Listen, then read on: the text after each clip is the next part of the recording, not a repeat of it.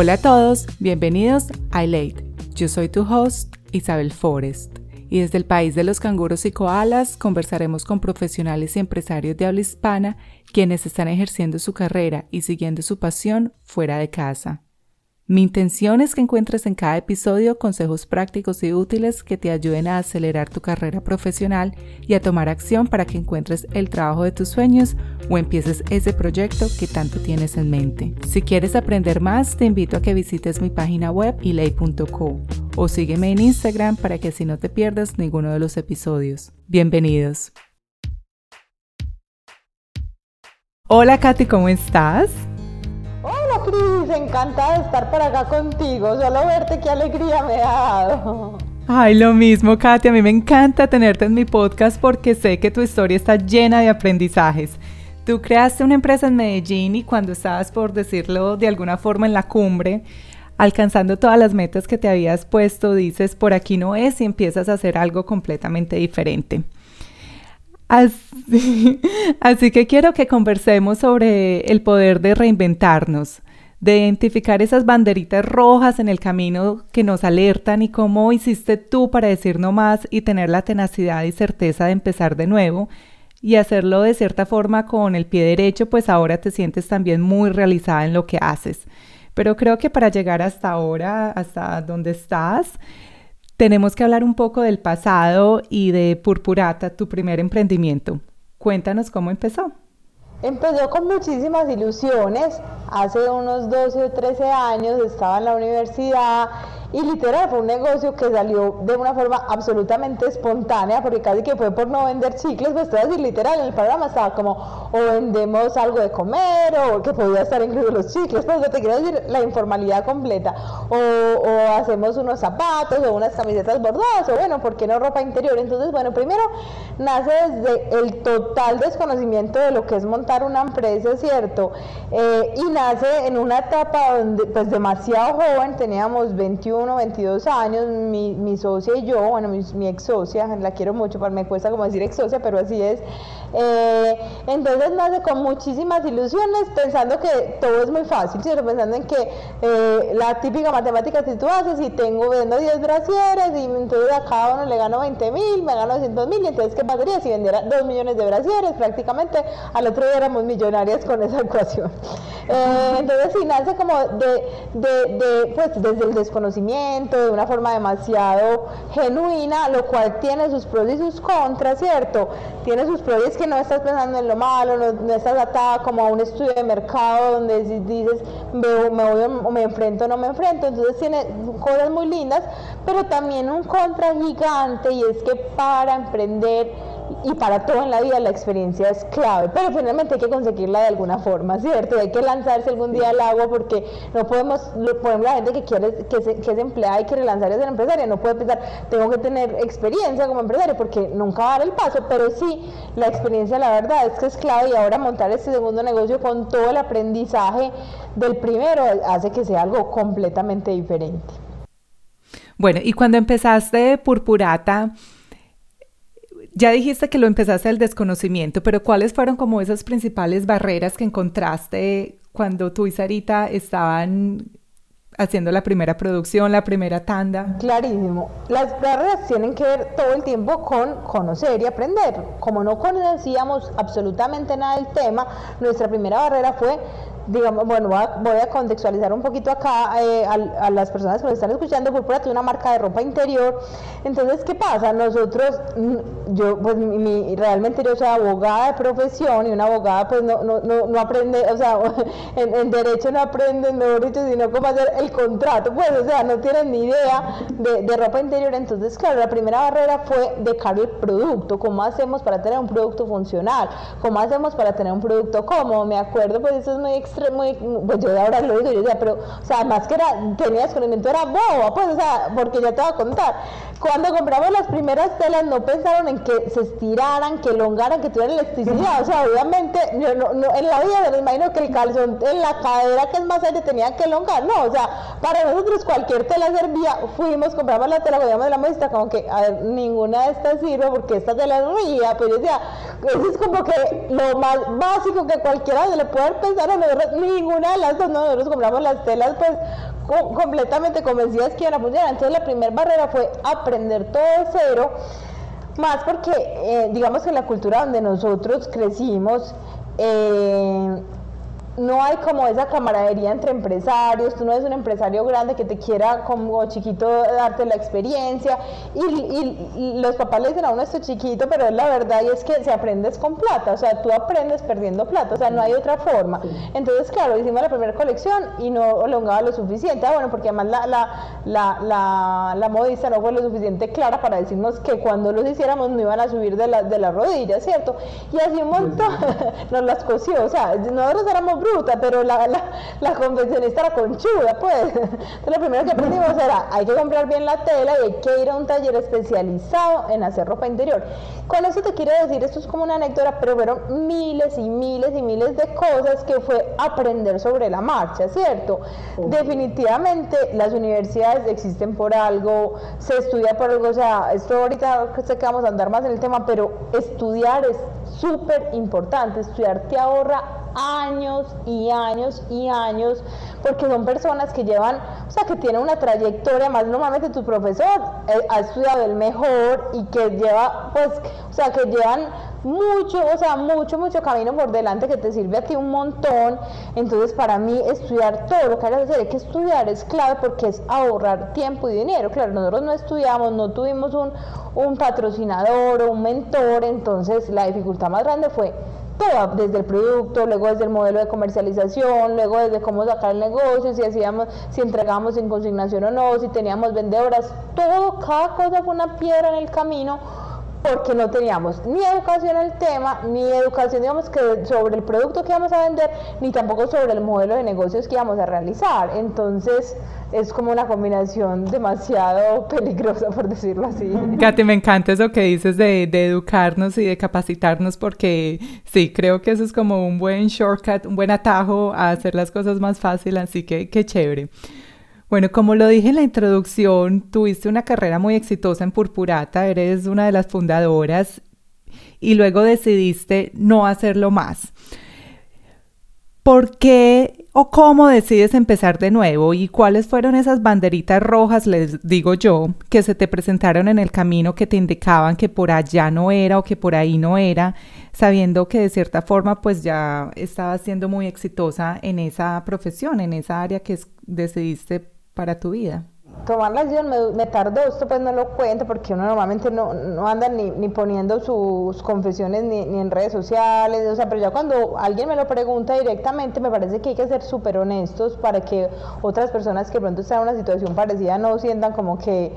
eh, son lo más lento del mundo para tomar una decisión. Mi tiempo real de tomar la decisión fue cinco años, lo que te digo, yo no lo ando contando, pero eso no fue como que, eh, ay, wow, hiciste un emprendimiento de cero y qué notas, te fue súper bien, ¿no? O sea, ya cinco años cuestionándome, ¿cierto? Katy, y espérame para ponerlo en contexto, como dijiste ahora, ¿y cuánto tiempo estuviste en Purpurata? Diez años. Diez años, o sea, a la mitad del camino. Y a la mitad del camino ya quería estar haciendo otra cosa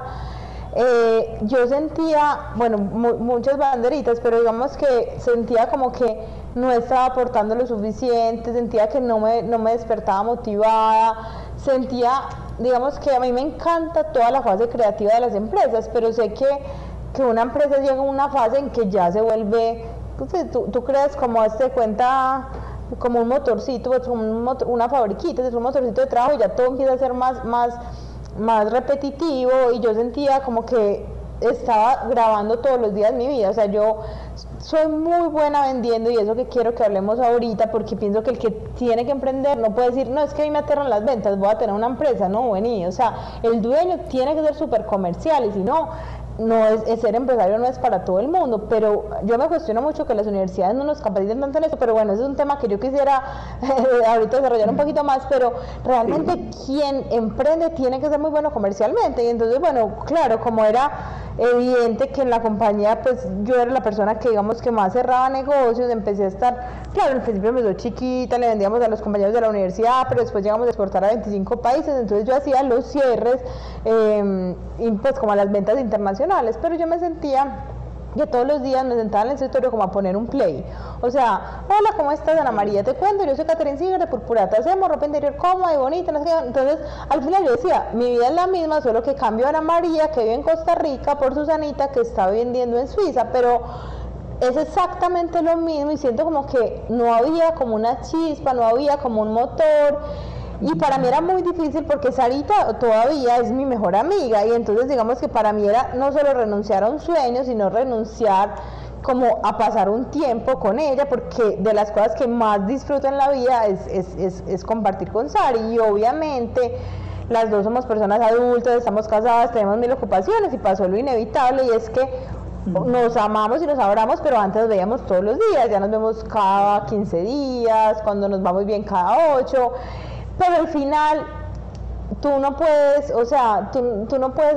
anotarte a una copa de fútbol pensando que solo vas a anotar goles, ¿cierto? Al final todo en la vida es un balance y, y hay que perder para ganar, ¿cierto? Entonces, bueno, no estoy con Sari todos los días, pero realmente me siento súper eh, contenta con lo que hago, de, entendí lo que era buena, dije, yo comercialmente muy buena y soy súper buena, o sea, como que también parte de eso es que me hice una autoevaluación, ¿para qué sirve? Porque no nos sirve para todo y no pasa nada. O sea, si bien podemos estudiar uno no es multifacético que en 10 áreas de un emprendimiento en todo te va a ir bien. Yo dije, yo soy demasiado creativa, me considero súper buena, eh, digamos que haciendo cosas nuevas, soy súper estética y además soy súper comercial. ¿Qué hago? Y ahorita vamos a hablar pues un poquito de lo que estoy haciendo ahora. Pero finalmente uno se tiene que conocer y no pasa nada. Hay que ser, o sea, que, tenemos que ser francos con nosotros mismos porque si no, pues, digamos, hay que esperanza. Entonces lo que yo empecé a sentir era como que no, no, como que no estaba conectada con la causa y finalmente, aunque me tomó mucho tiempo, ahora digo, ¿cómo no lo había hecho antes? Aquí cuento pues cómo está rápidamente y es que cuando vendí la empresa, yo dije, ay Dios mío, fijo, no me ha dado la tusa, o, no sé cómo decir usted, el guayabo, la tristeza pues por haberla vendido, porque como que pienso que estoy en una película y no he podido entender. Yo, entonces dije, hoy no fue, pero esta semana, fijo, yo esta semana, yo en esta semana está muy reciente, todavía no he podido como aterrizar, que ya no estoy. A los 15 días dije, no, me va a dar el coletazo, o sea, me va a dar duro cuando me, bueno, y ya llevo dos años y esto es la hora que ya el coletazo ya no me dio, o sea, es, se vale emprender, se fue la decisión correcta, o sea, y se vale empezar de cero, no pasa nada, o sea, se vale reinventarse. Con todo esto que dices, pues me llevas a la siguiente pregunta y es ¿qué fue básico, esencial para ti para poder reinventarte? Y tocaste algo muy chévere y era conocerte a ti misma y hacerte una autoevaluación. Me imagino que, pues me atrevo a decir que eso fue básico para ti para poder reinventarte, pero quisiera ahondar un poquito en ese tema. ¿Cómo te autoevaluaste? ¿Cómo reconociste para qué eras buena? ¿Simplemente te sentaste un día y escribiste lo que eras buena? ¿O tuviste asesoría externa o acudiste a algo? La idea es como ser súper honestos en estos podcasts porque creo que, digamos que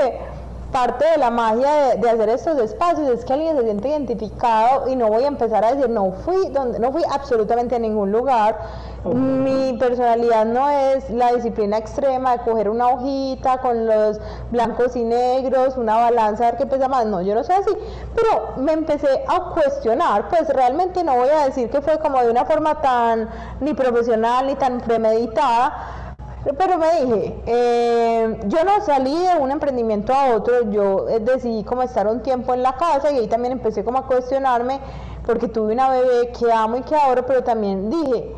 si bien hay gente que le funciona ser mamá a tiempo completo, no tengo que ser lo que el mundo quiere que yo sea, o sea, yo puedo ser mi propia versión mía. Entonces, porque digamos que en el país donde yo vivo, bueno, en Colombia, es muy normal como que tú tienes un esposo que le da súper bien y entonces si puedes, como no, o sea, es como que listo, las dos personas trabajan si se necesita, pero si, en mi caso no se necesitaba, gracias a Dios, para mercar que yo trabajara, entonces era como que lo correcto, era que fuera mamá a tiempo completo. Y un día dije, o sea, no soy yo. Amo ser mamá, amo tener una chiquitina, es una cosa hermosa, pero no todo el día pensar en que si vamos a tomar jugo de mora de lulo o no va a haber jugo, solo tomamos agua o qué es el almuerzo, o pues, o sea, no, no soy yo, o sea, era como que yo sentía que yo quería hacer otras cosas y que, y que mi, mi personalidad no era estar encerrada en una casa, que es súper válido, pues, o sea, si algo me parece difícil a mí, admiro, son las mamás que se quedan en la casa, la gente dice, uy, tante esa voz que es de todo, digo, tante esa voz que estás en la casa, wow, o sea, mi admiración completa porque yo no soy capaz, no fui capaz, entonces empecé como a, a pensar como que, bueno, y entonces como para que, para que, o sea, que te gusta, para que sos buena y entonces en realidad fue como un montón de coincidencias, ahí conocí una persona que hacía interiorismo y me acordé que hace 18 años, pues yo todavía me, me he muerto de amor por las plantas, entonces me acordé que hace 18 años exactamente, cuando estaba acabada de graduar del colegio, mis tíos empezaron a pasar a las afueras, ya como más jubilados y compraron unas fincas en Pisebad y como en el oriente, y yo les hacía pues yo me inventaba el jardín. Y eso pues, o sea, no voy a culpar a mis papás de que yo no estudié, no fui arquitecta para estudiar paisajismo, porque en su momento cuando fui, creo que nunca fui ni siquiera a ver cuál era la carrera de arquitectura, solo me parecía algo chévere y ya. Y hace 18 años en Colombia pagar un paisajista, eso no existía, o sea, la gente le costaba pensar que le iba a poner un jardinero a la casa con tres matas, le daba como pensar gastarse en el vivero, ahora hacer un diseño de jardín y hacer un jardín con propósito era impensable. Pero yo me acordé que a mí eso me encanta, yo dije, qué nota si empiezo a hacer espacios con propósitos, espacios afuera con propósito, que yo pueda decir, me disfruto las plantas, me disfruto la iluminación, tengo o fuego, no tengo fuego, tengo una fuente, o tengo una piscina, o tengo un jacuzzi, o tengo un sonido. O sea, empecé a ver que los jardines conectaban todos los sentidos y que a mí me encantaban y bueno, y, y coincidencialmente... Eh, estaba en una reunión con una amiga de Simón del Alemán y yo le dije que quería empezar a hacer, te tengo una cliente, quiere hacer de todo, pues, y digamos que lo que me parece básico es no decir mentiras, o sea, yo fui donde ella, yo no le dije, no, mira, es que yo soy doctorado en el tema, no, yo fui y le conté, mira, esta es mi pasión, me gusta, lo sé hacer, y ella me dio la oportunidad y fue muy bacano porque hay que ser libre, o sea, si uno todo el día está presumiendo algo que no, no, o sea, no fluyen las cosas. Yo le conté a ella la verdad, ella me dio la oportunidad y ahí empecé a construir una base de clientes que me llevó una a la otra y pues ha funcionado y ha sido una nota y aprendí que tenía que capacitarme, tenía, y entonces ahora me estoy certificando como paisajista profesional y yo pienso, me estoy yo hablamos, nada más ayer estábamos en el jacuzzi metidos y mirando pues como un, como cómo vamos a organizar como el tema afuera, porque en el paisajismo estoy aprendiendo pues como mirar los espacios exteriores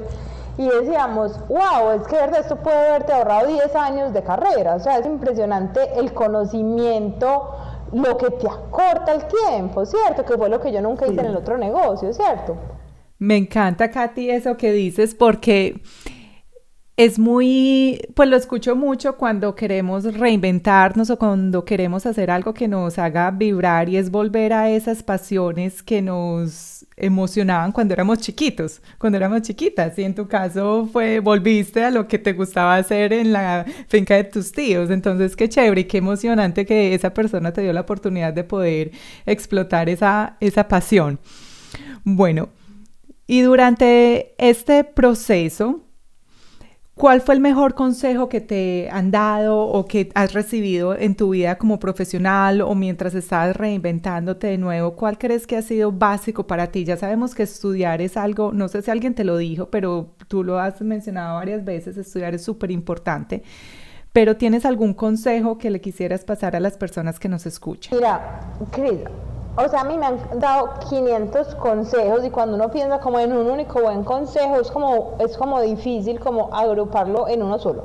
Pero hay un consejo que se lo dieron a mi esposo, pues una persona que él admira muchísimo, uno como de sus mentores, y le dijo algo y es, las empresas desde el principio muestran si van a funcionar o no van a funcionar. Eh, y si bien siempre hay que perseverar, yo creo en perseverar, yo creo en apasionarse por algo, yo, yo creo en crecer, pero muchas veces, y esto también lo hablaba una vez con un profesor que se llama Ramiro Rengifo, que lo guardo en mi corazón y que admiro mucho, y él me decía que él tenía infinidad de clientes atados a un negocio y haciendo y haciendo lo mismo y tratando que funcionara por todos los medios. Y realmente un negocio desde el principio muestra cómo va a ser, si va a ser rentable o no va a ser rentable, o sea, empieza como a dar indicios de, de qué va a ser, es más o menos como que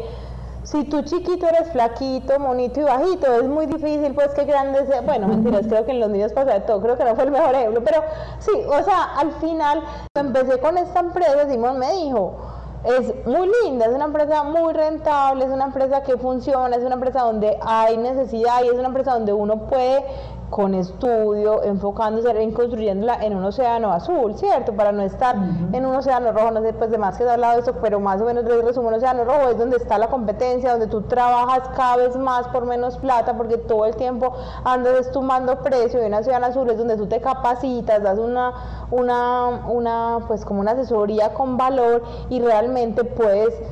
o sea, trabajar menos, y ganar más. Y, entonces ahí viene el segundo, el segundo consejo, me lo dio alguien que admiro mucho también, que es un arquitecto que trabaja para una firma muy chévere acá que se llama Bioclimática y me dijo exactamente eso, me dijo, mira, hace siete años yo no era nadie.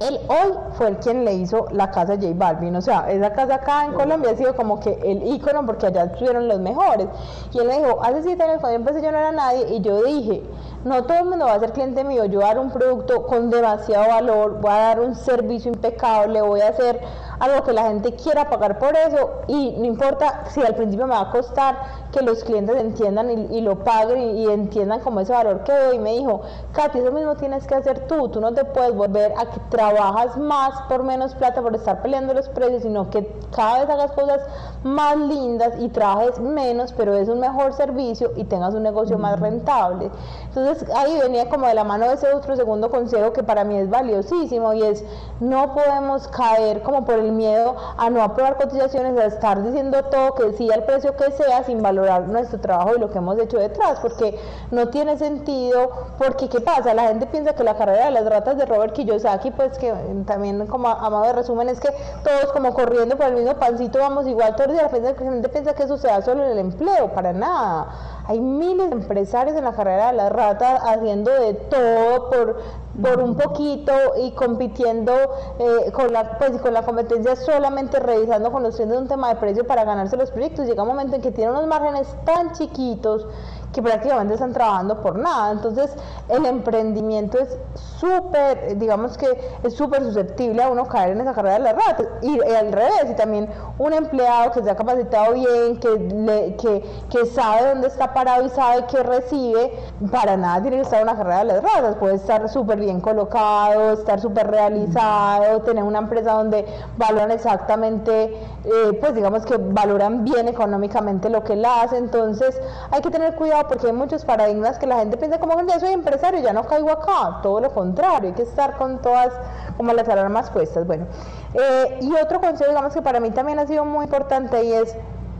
hay que tener algo que nosotros decimos como en Colombia es, una palabra un poquito fuerte, pero berraquera, o sea, determinación. Eh, ¿Cómo mal traducimos esa palabra, Cris? Como fuerza, como... Eh, no, no la tenemos que traducir porque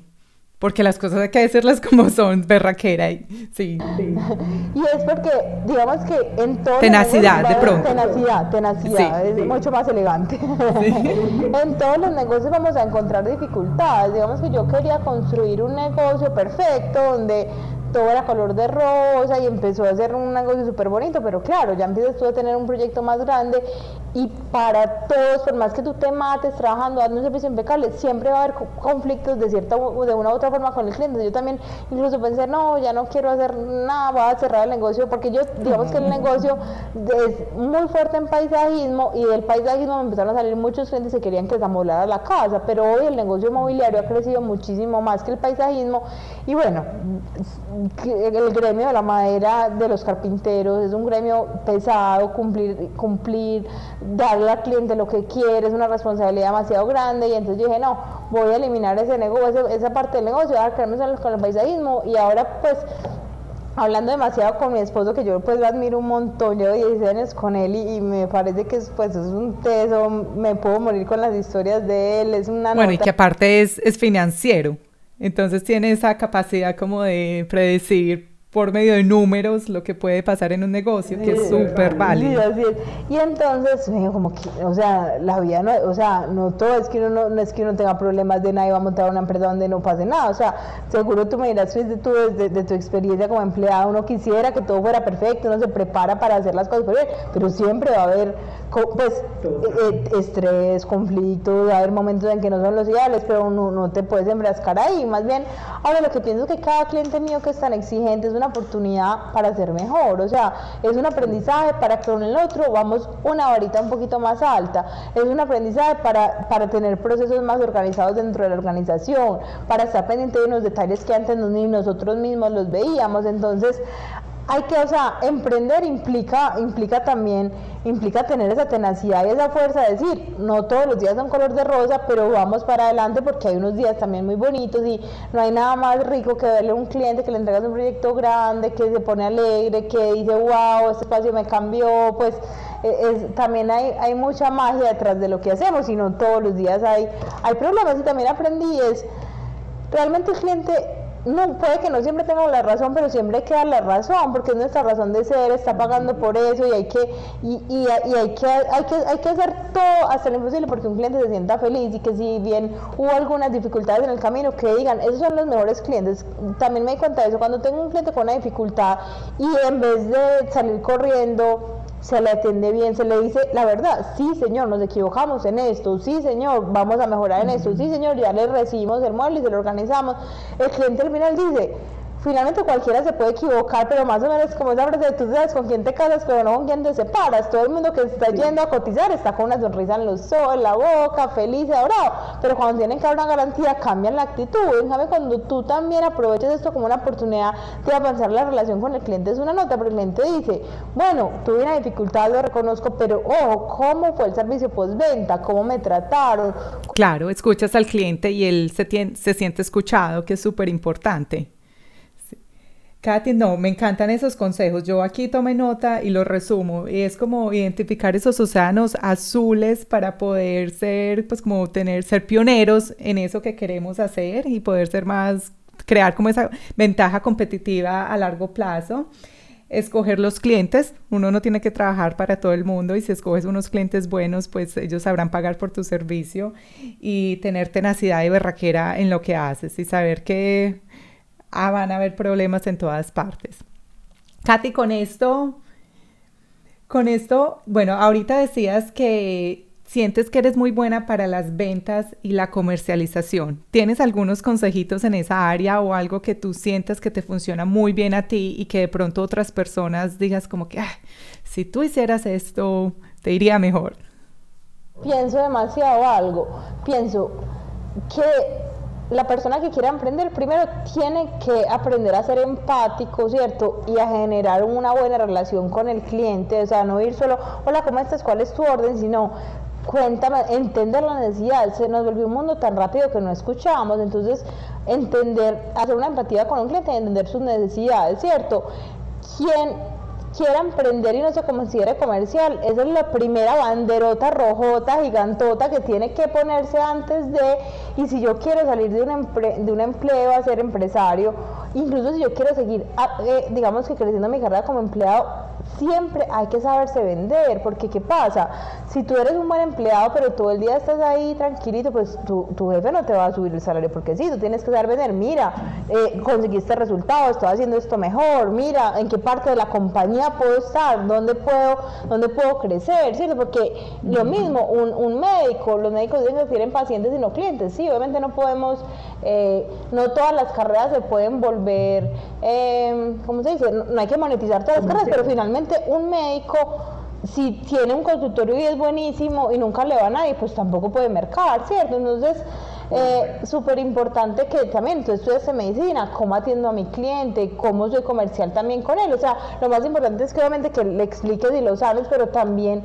¿Cómo, ¿Cómo hago para que un, cliente, que un paciente se sienta súper bien atendido, súper bien respaldado para que lleguen otros pacientes? O sea, siempre, siempre, siempre, para mí en todas las carreras, y, si eres empresario, eres empleado, tienes que saber venderte. Y si no sabes, o sea, hay 100 mil cursos en internet para aprender a vender, pero yo pienso que para vender hay que aprender a ser muy empático, a escuchar para dar una solución siempre en el mercado, o sea, yo le digo así, si nos quebramos 10 veces, 10 veces salimos de la quiebra, porque siempre, a ver, aunque sea empanada, no sé,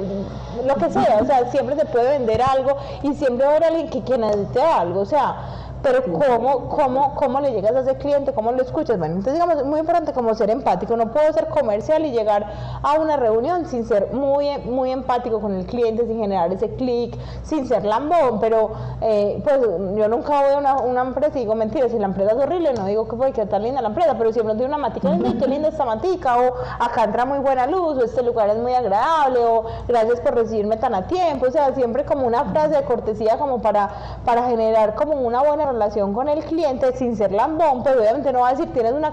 no, ¿qué es esto tan divino? Y, no, porque entonces hasta la persona se da cuenta que no hay, no hay como una, una relación como genuina, ¿cierto? Entonces digamos eso, muy importante ser empáticos, pero el consejo más importante para mí en las ventas es que todo se trata de números y de estadísticas. Yo no puedo, yo no puedo pensar que voy a vender 100 millones este mes si hice dos citas, pues es que cómo. O sea, si tú quieres vender, no sé, tú eres un, un, abogado y quieres vender 10 eh, planeaciones sucesorales o, o 20 sociedades o lo que sea, tú tienes que decir, para que pueda haber 10 ventas, más o menos entender como lo básico, o sea, hay que revisar porque cada negocio es diferente, pero si yo cada 10 citas, una me dice que sí, entonces, pues, madre, ¿quieres hacer 10? Tienes que hacer 100 citas, o sea, al final la gente dice es que no soy buena comercialmente y yo y yo la siento y le digo, contame tus números. Ah, eh, no, es que no, sí, pues yo sí medio bueno, no, o sea, venir, si quieres emprender, tu principal, o sea, tu, la principal cantidad de horas debes hacerla vendiendo. Y ahí también viene un consejo súper chévere, es que una vez en la empresa contratamos, en la empresa anterior, una empresa que se llamaba Ventas BPO, pues que era como un experto en ventas. Al final mm, la cotización no nos dio, no la pudimos pagar, pero me acuerdo que en esa, cuando nos estaban cotizando en esa reunión, dio una pregunta súper básica y es, ¿cuántas horas de tu tiempo empleas en vender? Y nosotros prácticamente de semana ninguna de las había empleado ni media hora a vender. Es ¿cómo crees, ah. quieres vender? Sí, que las ventas son muy, digamos que tienen, o sea, hay algo muy difícil y es que vender nunca es una prioridad como, guardia, porque nunca se te está quemando el fogón por no vender, ¿me entiendes? O sea, al final es lo más importante de la empresa, pero tú siempre tienes algo que hacer, entonces tú siempre o tienes que estar pendiente que el molde esté bien, o que la colección salga a tiempo, en el caso de la ropa interior, o que, o que la página web esté súper linda, o cómo estamos manejando el Instagram, y tú te puedes pasar el día trabajando de sol a sol, y si no haces un esfuerzo por sacar en la agenda un espacio constante y, digamos que, eh, pues digamos que, y, muy preciso, sí o sí o sí, todos los días para hablar de comercial, Oigo todos los días eso, es que yo no vendo, es que yo no buena vendiendo. ¿Cuántas horas usas para vender? ¿Cómo es tu estadística? ¿Cómo es tu embudo de ventas? ¿Sabes cuánto tiempo te demoras para que un cliente te diga que sí? Si un cliente desde que se sientas con él a los tres meses te compra, entonces tienes que estar haciendo ya las ventas de final de año, porque entonces en final de año, ¿cómo vas a hacer? O sea, entender muy bien cómo se comporta tu ciclo de ventas, pero no, no es nada, no es nada que, o sea, hay mil teorías y todas seguro funcionan, pero es una clavísima, una, algo súper clave es cuántas horas de empleo y todo es cuestión de números. Si quiero vender 100, tengo que hacer 1000, o si quiero vender 10, tengo que hacer 100, o si quiero, o sea, si quiero vender uno, tengo que hacer siquiera 10. Pero si no haces 10 reuniones comerciales, ¿cómo quieres vender en una? Es imposible, las ventas no van a llegar solitas, pues, del techo, ¿cierto? Katy, y si pudieras hacer algo diferente hoy de lo que hiciste al principio, ¿qué sería? Algo que tú digas, si hubiera hecho esto, hubiera cambiado totalmente el destino. Obviamente el primero hubiera de todos es estudiar. Y ahora no hay excusa, o sea, es que ahora hay todo para tu estudiar. Lo único que necesitas es determinación y disciplina. Y si te cuesta mucho la disciplina, ganas, pues, porque entonces, bueno, puede que no estudies todos los días una hora, pero si tienes ganas, mínimo estudias algo, algo en la semana. Ahora, por ejemplo, me estoy certificando como paisajista profesional y miren las maravillas, o sea, todas las cosas tienen traen cosas buenas y malas. La pandemia obviamente ha sido, pues, ha traído cosas muy duras, pero también nos ha abierto las escuelas más pesas al alcance de un clic. Por ejemplo, yo ahora me estoy certificando como paisajista profesional. Te explico. John Brooks es como el padre del paisajismo, es un inglés, y él fue quien ha escrito la mayor parte de literatura sobre paisajismo. Eh, John Brooks, pues hace, hace unos años fallece. Eh, pero él tuvo como una pupila se llama Silvina Capón, aquí pues publicidad política gratis, pero porque es la escuela se llama así, pero para mí ella es la persona de habla hispana que más sabe paisajismo y ahora, a pues como nos volvimos virtuales en todo, es increíble que yo pueda estar en una clase con ella estando desde Colombia. Entonces yo me puedo capacitar con la persona de habla hispana que más conoce el tema solo porque hoy hay un Zoom o porque hay un Classroom en Gmail o porque hay mil herramientas que nos permiten hacerlo tal cual como si estuviera acá al lado mío enseñándome y funciona súper bien. Entonces, ¿cuánto o sea, cuánto me ahorro, no solo en tiempo, es que en mil cosas, en habilidades, en capacidades, en, dar un mejor servicio al cliente. Entonces, mi hubiera, número uno es, me hubiera capacitado. Ok. A tiempo, ¿cierto? O sea, eso es claro, eso es claro. O sea, emprender no se puede hacer de una forma mediocre. Si ya se, uno se va a meter en esto, hay que hacerlo de la mejor forma posible. La mejor forma posible siendo muy comercial y aprendiendo mucho sobre lo que hagas. Además, porque por una ética que tienes que tener de, cara al cliente, además tú no puedes cobrar algo que no sabes, solo porque lo hagas bonito y lo hagas bien. Miren, miren, te digo esto ya como una cosita que uno nota al margen, pero mira que uno no puede ser arrogante. Yo llevo 18 años haciendo siembra, porque yo empecé con mis tíos, pero yo nunca he parado como de esta pasión. Incluso yo soy parte de acá de una asociación de, de, jardineras de acá de Colombia que tiene pues una vinculación con Garden, Gardens Association que es como la corporación que reúne pues como todas las personas apasionadas por las jardineras en Estados Unidos y con ellas ya venía estudiando un tiempo atrás, como hace un año y pico y yo dije, miren pues lo que yo pensé, yo dije, no, pues me voy a meter aquí como para que me den el nombrecito, pues porque no es lo mismo decir a mí me encanta el paisaje que una escuela me certificó como paisajista, pero yo pues prácticamente dije, a todas les voy a enseñar, pues dije, a todas más o menos yo les voy a enseñar, pero yo voy allá pues tranquila, pues como para que me... Tranquila, 95% de mis compañeros son arquitectos. Me di cuenta de algo y es que la rigurosidad que tiene hacer un buen paisajismo no es como, eh, pues como que, ay no, pues siempre aquí tres maticas boniticas, ¿no? Hay un montón de cosas detrás y es qué sentido le vas a dar a la casa, cómo la vas a usar, cuándo va a ser la siembra, el tipo de, tierra, si pues como la, cantidad de exposición al sol, como el tema de, también el riego, eh, qué plantas dan en este espacio y qué no dan en este espacio, pensar cómo crece el jardín para que sea un jardín que a largo plazo tenga una sostenibilidad en el tiempo. Entonces el rigor y la disciplina que tiene hacer paisajismo es impresionante, o sea, me tienen trasnochada, termino en diciembre, llevo todo el año y ha sido durísimo, yo le digo, Simón, o sea, lo que menos pensé que me fuera a trasnochar pues estudiar paisajismo y, ha sido muy demandante, pero mira qué lección tan linda, nunca se la sabe todas, o sea, yo en qué momento pensé que yo les iba a enseñar y fue como que yo creo que como esa arrogancia que tenía pensando como que me la sabía todas, creo que por eso me ha dado más duro porque me ha tocado interpretar los planos, aprender un montón de cosas que bueno, para los otros que son 95 de arquitectos ya tienen un montón de, conocimientos que yo no tenía. Entonces, bueno, eh, la vida no deja uno de dar lecciones por A por B. Claro, no, y lo que dices es muy curioso porque yo me escucho un podcast, es en inglés, se llama No Bullshit Leadership y esta persona dice que es muy importante, pues él lo habla desde el tema de ser empleado y jefe, de que los jefes no se deben creer como las propias mentiras que nos inventamos. Entonces, de cierta forma, tú te creías la más tesa y, y estabas operando desde, ese, desde esa perspectiva, pero era una realidad que tú misma te inventaste. Literal, así es. O sea, porque de 18 años que me van a enseñar de matas y me van a enseñar, me van a trasnochar, me tienen rendida. Entonces, súper, súper, sí, muy válido tener como esa capacidad de, como decías ahora también, de conocerte, de saber, fue pucha, no, de verdad que no soy la más tesa en esto. Sí, definitivamente tengo una una pasión y una habilidad, pero me puedo capacitar en muchas cosas para ser mucho mejor. Entonces, estudiar súper válido. Katy, para cerrar este encuentro, ¿qué crees o qué consideras tú que es el activo más grande que tienes tú como empresaria en estos momentos? ¿Y qué le dirías tú a las personas que están en un camino similar al tuyo, en donde, bueno, tú ya lo hiciste hace tiempito, pero que querían, que quieren reinventarse? Y no saben cómo hacerlo o que quieren transicionar de una profesión en un mundo corporativo a trabajar en lo suyo. Listo, listo. Bueno, eh, cuando me hablan de principal activo, yo, pues yo soy una persona demasiado creyente y yo pienso que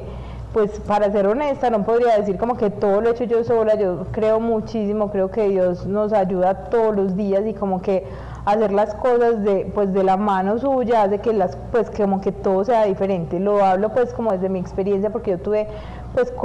digamos momentos muy duros en la vida crisis de ansiedad crisis de pánico y siento que que de verdad no puedo como cuando me hace una pregunta como como tan trascendental como esta, pienso que sería muy arrogante decir que todo lo he hecho yo sola, entonces para mí como que el activo más grande ha sido poderme como, como entregar la vida a Dios y, y saber como que pues como que de la mano de él las cosas para mí han sido muy diferentes, pero digamos que además de eso yo pensaría que mi principal activo es eh,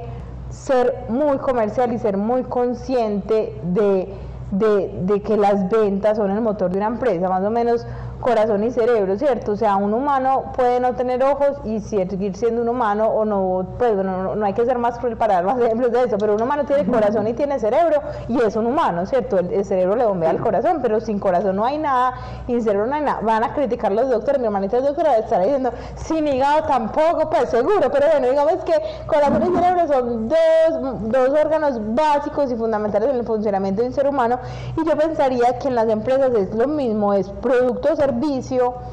y cómo bombeas esa sangre comercialmente. O sea, si el cerebro es el producto del servicio, el corazón tiene que ser la parte comercial. Y yo pienso que cuando tú eres muy buena comercialmente, te, pues, es como un activo básico, un activo ancla principal como para poder como lograr como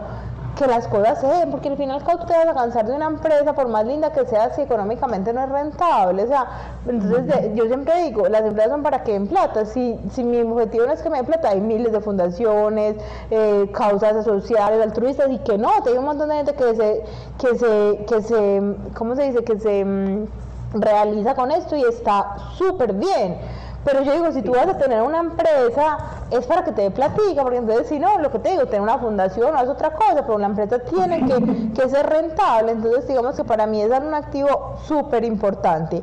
Y el consejo que le doy a las personas que se quieran reinventar es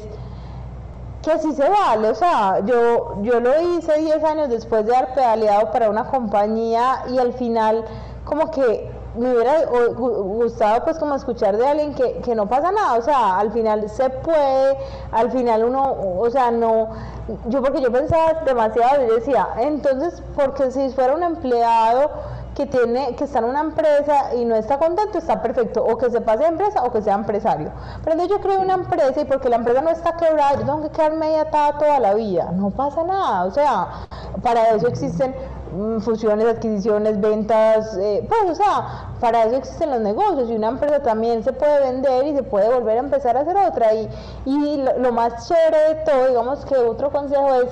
nunca se arranca de cero, por más que arranques o cero pesos o cero experiencia, pero algo en tu vida, o sea, ya todo lo que has aprendido hasta acá es, es vale, es cierto. Entonces, digamos que en el caso de tener un emprendimiento y pasar a otro, mil cosas que indirectamente yo no hacía en este negocio, ahora las tengo súper presentes. Algo como esto, eh, revisar muy bien eh, hay un número que a mí que me parece que debería dejar de importar en las empresas, no importar cero, pero siento que las empresas son demasiado enfocadas en cuánto cerraste, cuánto vendiste, cuánto vendiste, es un número que, pues, hay empresas que venden billones y dejan cero. Y hay empresas que venden miles y dejan muy bien. O sea, al final eh, pienso que cuando, cuando también uno monte una organización, no pensar en cuánto voy a vender, porque es un número que no me dice nada. Cualquiera puede decir vendí 500 mil millones y, mejor que diga vendí 10 mil millones y me dejaron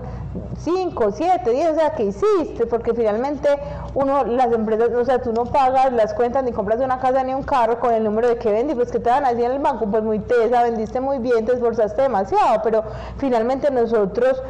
digamos que tenemos una mejor calidad de vida o, crecemos es con cuánto nos deja. Entonces también digamos que fue algo que yo dije, exacto, yo dije, bueno, o sea, hay que pensar unos números, los números diferentes, pero bueno, y así mil cosas también en, en cómo, eh, ese otro consejo que me habían dado, ya pues como de cara a los empleados, pero me lo había hecho alguien, que, que un vicepresidente de una empresa acá importante que yo admiro un montón y me decía, lento para contratar, rápido para despedir. O sea, si una persona, eh, si quieres contratar a alguien, haz un proceso larguísimo para que estés seguro que es la persona. pero si alguien no te no, no, no, no, no funciona, los empresarios caemos mucho en de oportunidad, oportunidad, oportunidad, o sea, si no sirve, no, sirve, y más bien haz un proceso de selección mucho más, y aquí normalmente funciona al revés, rápido para contratar porque la necesitamos para mañana, mañana ya de quién, y para despedir, no, pero es que ya lo hemos enseñado muchas cosas, no, o sea... No, mira que aquí en Australia cuando contratas a alguien tienes seis meses de prueba. O sea, tienes todo ese tiempo para despedirlo y por lo general las personas, pues en mi empresa ha pasado varias veces, las sacamos, digo sacamos porque me ha tocado, en los primeros meses. Sí, y eso es horrible, pues es como sin corazón, uno dice, pucha, uno como que siente que le está destruyendo la vida a otra persona, pero en realidad le está dando una oportunidad para que vaya a otra parte a ser exitoso o exitosa. Total, total. Y sabes que, y seguro es un aprendizaje gigante. Y, igual si tú, digamos, te tocó eso, y te tocó despedir a una persona, pero si tú le das una buena retroalimentación, le dicen que es bueno, incluso puede volver a ese mismo cargo, pero, o que se capacite, o que cambie su actitud, o que el foco, pero si uno en la vida todo se le va dando facilito, facilito, facilito, al final no aprendes, y es triste, pero muchas veces de las caídas se aprende, y, y seguro una persona que en tu organización duró dos meses va a decir, no, para la próxima voy a ir con, con, unas cartas diferentes porque quiero, quiero pues como que esta historia acá sea, sea, sea distinta, ¿no? Eh, yo pensaría que, que se vale reinventarse y se vale pensar en algo nuevo y que siempre, siempre cualquier cosa que tú hagas te da experiencia y nunca estás empezando de cero. Obviamente también no es lo mismo emprender a los 34 años que a los 22, ¿cierto?